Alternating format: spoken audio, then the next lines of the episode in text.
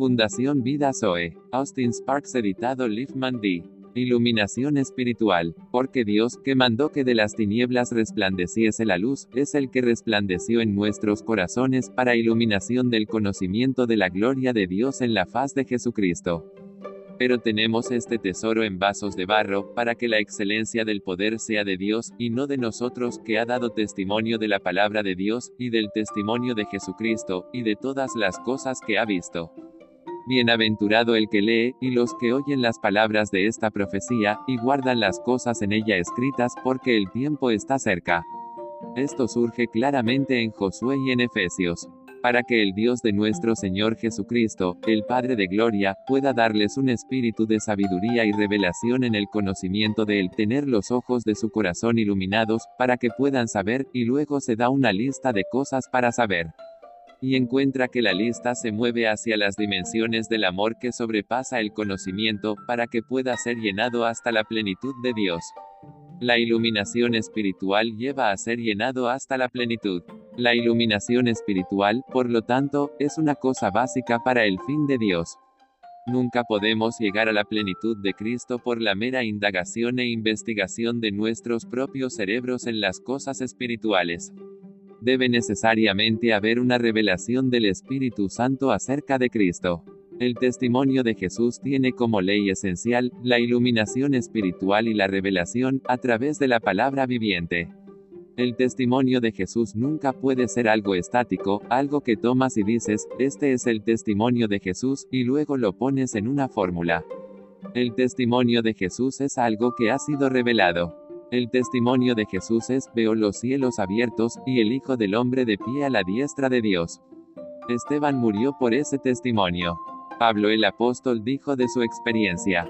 Al mediodía, oh rey, vi en el camino una luz del cielo, sobre el brillo del sol brillando a mi alrededor y a los que viajaban conmigo. Y cuando todos caímos a la tierra, oí una voz. El significado interno de eso no es algo aparte de la palabra, sino algo que viene del Espíritu Santo a través de la palabra. Eso es más que la letra, es la vida. Es algo que te hace decir, he leído las escrituras sobre eso durante mucho tiempo, pero realmente nunca lo he visto antes. La iluminación del Espíritu Santo con respecto a la iglesia es algo tan difícil de explicar a cualquiera que no la haya experimentado. Pero para aquellos que lo han visto, no necesita explicación. Hace una gran diferencia en todos estos asuntos.